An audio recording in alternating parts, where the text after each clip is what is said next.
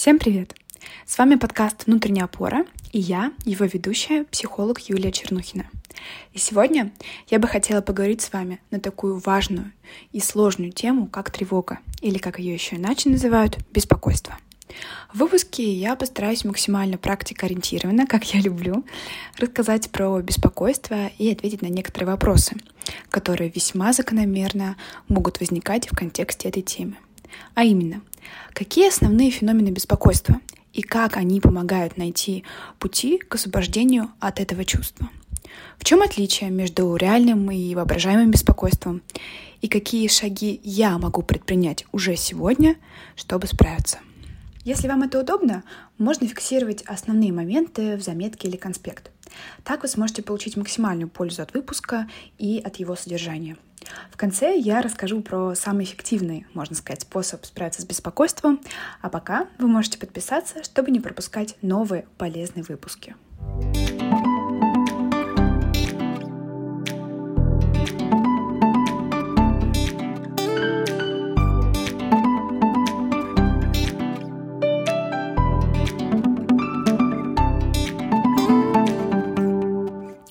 Что же можно называть беспокойством? И начнем мы, конечно, вообще с понимания, как проявляет себя беспокойство в реальной жизни. По сути, это чувство — это постоянная, повторяющаяся и неконтролируемая цепочка мыслей, сосредоточенных на неуверенности в будущем, негативном или угрожающем исходе, который потенциально может возникнуть. То есть вы постоянно думаете о чем-то потенциально опасном в будущем и не можете остановиться.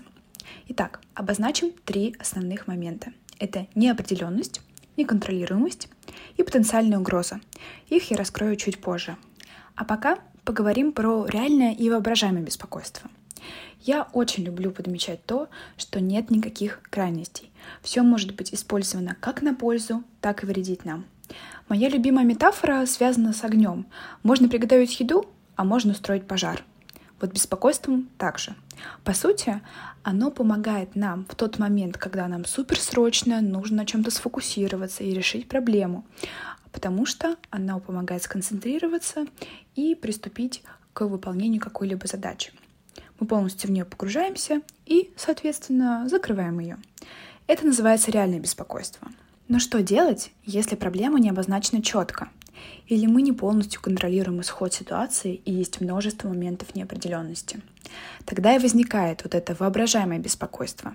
И оно так называется не потому, что мы его выдумали и оно незначимо, а потому что в такие моменты мы начинаем много додумывать, размышлять о негативных исходах и зацикливаться на этом. Как можно понять, тут мало фокуса на задачу, потому что присутствует много неопределенности в процессе. И первостепенной задачей становится уже избавление от беспокойства, а не то, как справиться с ситуацией и выйти из поставленной задачи. И, конечно, проблемой становится именно это воображаемое беспокойство, потому что оно существенно влияет на нашу жизнь, и не очевидно а, то, как можно с этим справиться. И сейчас я хочу как раз по пунктам разобрать, что же можно с этим сделать и какие шаги можно предпринять на пути избавления от этого беспокойства. Я пойду прямо по порядку, по тем трем ключевым пунктам, что я выделила ранее, а именно неопределенность, неконтролируемость и катастрофизация. И раскрою основные шаги, как работать с каждым из пунктов. И первый пункт — это как раз неопределенность и зацикленность на размышлениях. Вот эти многочисленные «а что если?» и попытки заглянуть в будущее, которые мы пытаемся прервать, но никак не получается, именно они составляют вот эту неопределенность и создают цикл, который мешает нам а, чувствовать себя хорошо и вырваться из этих обстоятельств. И первое, что нужно сделать в этом контексте, это, конечно, внести максимальную ясность в процесс, насколько это возможно. Что же я тут имею в виду? Первое — это выделить стоящую перед вами задачу. И первое основное — это выписать, что вы в контексте этой конкретной задачи можете контролировать, а что не можете. Прямо по пунктам. Это можно сделать. Это очень важно, потому что помогает очертить круг своей ответственности и то, на что вы непосредственно можете повлиять. То есть перечислите, что влияет на последствия вашей проблемы, действия, решения и какие-то внешние факторы. Когда вы осознали пределы своего контроля, переходите к следующему шагу. А именно подумайте над желаемым результатом и как вы можете своими действиями в соответствии с теми контролируемыми факторами, что вы описали, а, что вы можете предпринять и как это может приблизить вас к желаемому результату. То есть вообразите картинку, как вы хотите, чтобы разрешилась ситуация, и подумайте, как именно вы, а не какие-то внешние обстоятельства, люди и другие факторы, которые могут воздействовать, могут повлиять. И финальный шаг — это сделать все, зависящее от вас и вашего контроля. Прям то, что вы выделили по пунктам. То, что, как вам кажется, вас способно привести к желаемому результату, попробовать максимально возможной степени это реализовать. И в финале как раз оценить результат — удалось ли вам выполнить все шаги или какие-то не удалось, как-то изменились обстоятельства. Что я еще могу потенциально сделать после этого? То есть, предпринимая определенные действия, ситуация может меняться, а контекст изменяться. Возможно, в рамках этих изменений появились новые возможности и новые задачи, которые вы можете реализовать, чтобы это вас приблизило к желаемому результату. И финальный вопрос — это именно каков результат моих действий. То, что я сделала или сделал, как непосредственно повлияло на развитие ситуации. Нужно ли это мне направление или не совсем? Как я могу на это еще повлиять? Это основные фокусы, основные точки, на которых стоит сделать акцент, чтобы вернуть себе контроль за ситуацией. Поверьте, это очень важно, потому что этими действиями вы возвращаете себе контроль над ситуацией в той или иной мере и постепенно выводите себя из состояния тревоги и некого переживания беспомощности, в котором вы можете оказаться, когда на эмоциях пытаетесь прокрутить ситуацию и найти потенциальные выходы. И тут важно понимать, что я не говорю про то, что а, эмоции, тревога — это то, чего стоит избавляться. Безусловно, на этом стоит сделать акцент и стабилизировать себя при помощи специальных техник. Но я говорю про то, что как вы реально можете а, способствовать тому, что ваше беспокойство будет выражено в меньшей степени, и какие конкретные шаги этому могут поспособствовать и на это повлиять. Второй потенциальный фокус, который важен, это как раз работа с негативными сценариями.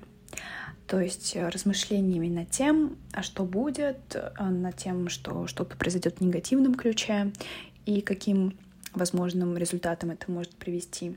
По сути, такие переживания очень сильно влияют на ваши собственные чувства, и, естественно, это происходит в негативном ключе.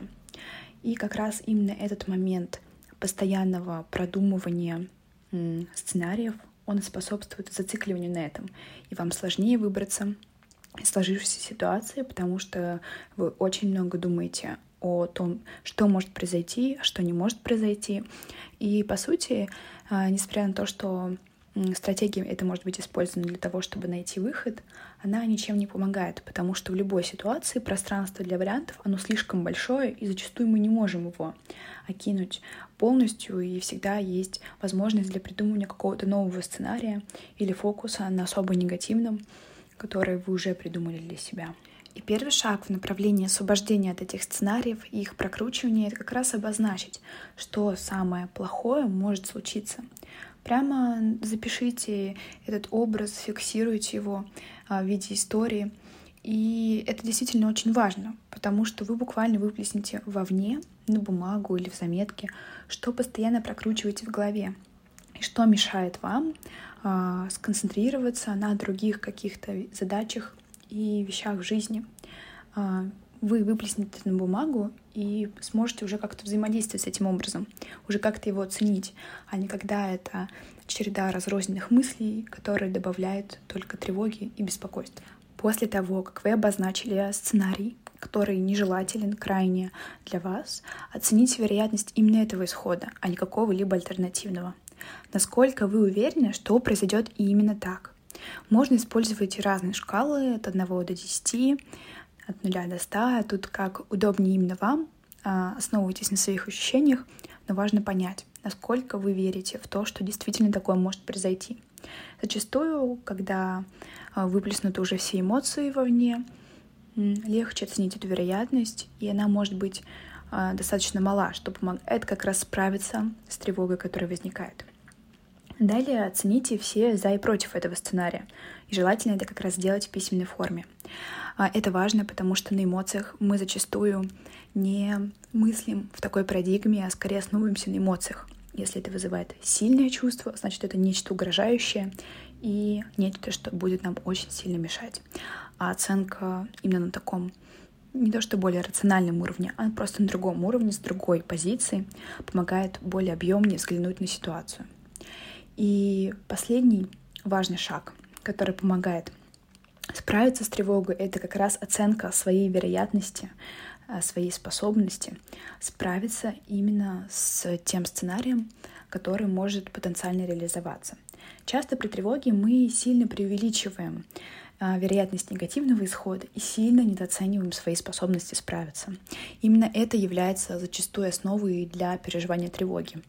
Подумайте, что поможет вам справиться с ситуацией, какие у вас для этого есть внутренние и внешние ресурсы, что вы можете использовать, какие стратегии, какие возможные внешние обстоятельства или кто может потенциально вам помочь. Это действительно помогает сфокусироваться на том, что вы уже имеете и за счет чего вы сможете справиться. И одно из самых основных — это подумайте над альтернативным вариантом развития событий. Не может быть такого, что в 100% случаях реализуется именно этот сценарий, который для вас наиболее, можно сказать, опасен, вызывает наибольшую тревогу. Какие варианты у вас возможны еще? Прямо выпишите и также оцените их вероятность. Так вы получите более объемную картинку и сможете справиться с так называемым тоннельным мышлением, в котором вы фокусируетесь только на одном варианте развития событий и не замечаете, что еще может происходить с вами в контексте данных обстоятельств. Итак, я поделилась основными способами справиться самостоятельно. И, как обещала, делюсь самым лучшим и эффективным способом в долгосрочной перспективе справиться с тревогой. Ведь привычка тревожиться может просто переключиться на другую ситуацию или другой контекст, сохранив привычный паттерн действий. Конечно, я говорю про работу с хорошим специалистом. Этот опыт поможет вам справиться с беспокойством и тревогой и будет в разы эффективнее самостоятельной работы, потому что психолог сможет выявить ваш привычный паттерн мышления найти в нем ошибки, которые существенно влияют на процесс и именно они закрепляют его на уровне вашего восприятия различных ситуаций. Также специалист поможет вам справиться с чувствами в процессе работы. Ведь делая все самостоятельно, есть вероятность не справиться с эмоциями, возникающими в процессе, и прекратить работу над конкретной трудностью. И самое основное, в коммуникации с психологом вы сможете прийти к альтернативному взгляду, а не бродить между вашими привычными моделями мышления и восприятия всего. Вы сможете найти новые идеи и принцип восприятия самых различных ситуаций и закрепить его опытным путем, чтобы проблема не возвращалась. Найти проверенного психолога вы всегда можете в сервисе внутренней опоры. Там вы можете записаться к проверенным специалистам с высшим образованием и опытом работы. Ссылку оставляю в описании. Это основное, чем я хотела с вами поделиться сегодня. Как обычно, все полезные ссылки я оставляю в описании к подкасту. Обязательно подписывайтесь, чтобы не пропустить новые выпуски. И помните, что лучшие инвестиции — это инвестиции в себя —